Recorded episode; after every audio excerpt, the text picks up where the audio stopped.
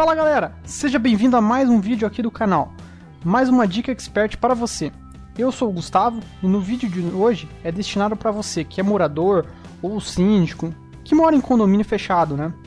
Vou te mostrar oito maneiras que você pode aplicar para reduzir o custo do seu condomínio.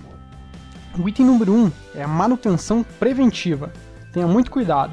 O item número 2, controle o seu estoque de materiais, pois estoque é dinheiro parado. Item 3, faça uma conscientização dos moradores, por exemplo, de limpeza e cuidados com o condomínio. Quarta dica é que você deve obedecer os direitos trabalhistas. Isso é fundamental e gera muito custo. Infelizmente, muitos não estão nem aí para as leis trabalhistas. O quinto item, se possível, desligue os elevadores em períodos de pouco uso. Sexto item, controle o consumo de água diário e tendo alguma alteração, procure saber o motivo.